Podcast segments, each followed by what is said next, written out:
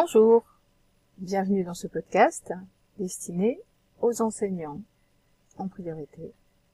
Mais bien sûr, si vous n'êtes pas enseignant, peut-être que le sujet du jour, qui est autour du travail et de l'énergie, peut vous intéresser tout de même. Donc je me présente, je m'appelle Virginie, j'ai été enseignante pendant 17 ans avant de me reconvertir, et aujourd'hui je souhaite aider les enseignants qui éprouvent des difficultés à exercer leur métier. Donc le sujet du jour, travail et énergie, pourquoi ce sujet? Parce que pour moi il est important d'identifier en fait les moments, les activités qui vous mettent en énergie, parce que l'énergie, ben, on en a besoin.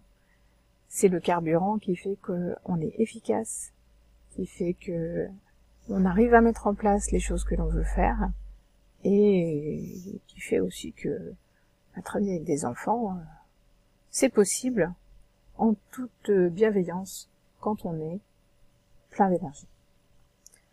Donc d'abord, la première chose à faire, c'est identifier quelles sont les activités qui vous énergisent, quelles sont les activités qui vous mettent en joie.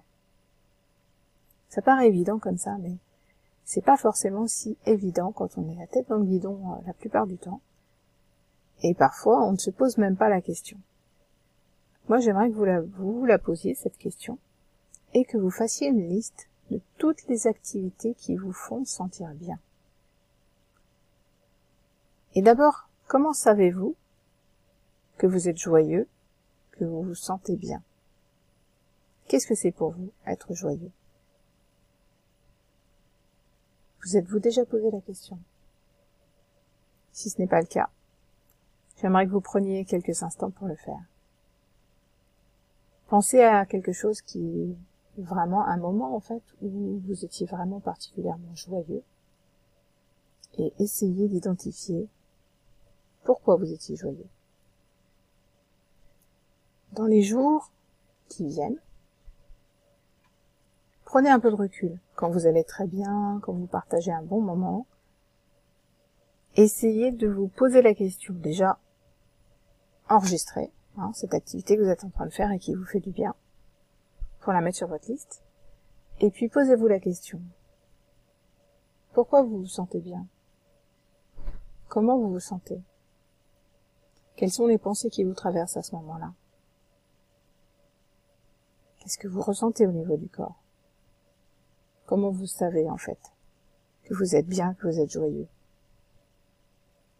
Et notez l'activité que vous étiez en train de faire ou les circonstances dans lesquelles vous étiez en train de, de faire cette activité. Ensuite, vous allez noter aussi les activités que vous faites et qui vous prennent beaucoup d'énergie. Les choses que vous faites et après lesquelles vous vous sentez complètement vidé. Parce que parmi celles-ci, il y en a deux catégories principales. Il y a celles que vous faites par obligation, par exemple parce que ça fait partie de vos missions, mais que vous n'aimez pas. Et il y a celles que vous aimez faire, mais qui prennent de l'énergie. Par exemple, si vous aimez faire du sport, ça prend d'énergie en général. Mais si vous aimez ça, c'est un moment où vous êtes bien. Donc, il y a ces deux sortes-là et pour moi, il faut bien les différencier. Pourquoi? Ben tout simplement parce que celles qui vous prennent de l'énergie mais qui vous font du bien, ben, elles sont essentielles. Donc euh, l'idée, ce n'est pas de, de les supprimer, c'est juste de bien penser à à les équilibrer avec d'autres activités qui vous mettent en énergie. C'est quelque chose que vous pourrez faire, par exemple, un jour où vous avez fait d'autres activités qui vous ont plu et qui vous ont apporté de l'énergie. Et euh, bah, vous avez, voilà, envie de dépenser cette énergie, par exemple, un jour en faisant du sport.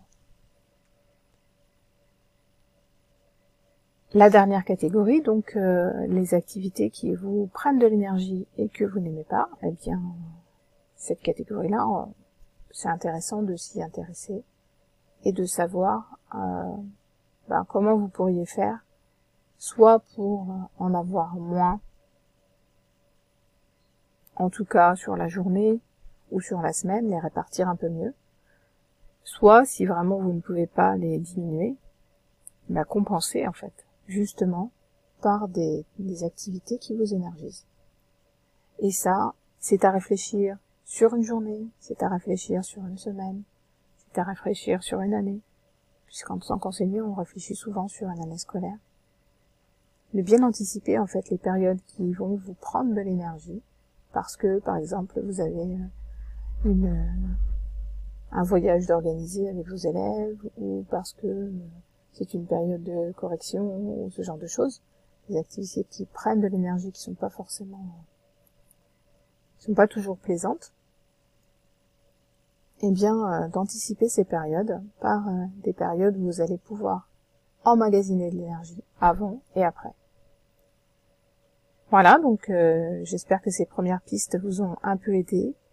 Si vous avez envie de partager sur ce que ça vous a apporté, les éléments de réflexion, ce sera avec grand plaisir. Si vous voulez continuer à faire ça seul, pas de souci. Donc ouais, j'espère que ça va, ça va vous aider. Et puis, si vous avez envie d'échanger un peu plus pour essayer de trouver des solutions qui ne vous viennent pas comme ça a priori tout seul, je vous propose donc un rendez-vous téléphonique de 30 minutes en toute confidentialité, gratuitement, sans engagement, pour voir avec vous si je peux vous aider en fait et vous apporter des pistes. Pour prendre un peu de recul sur ce que vous avez observé et euh, trouver vos façons d'adapter vos activités pour rester en énergie le plus souvent possible. Voilà, et eh bien écoutez, peut-être à, à bientôt dans un prochain podcast. Bonne observation et plein d'énergie.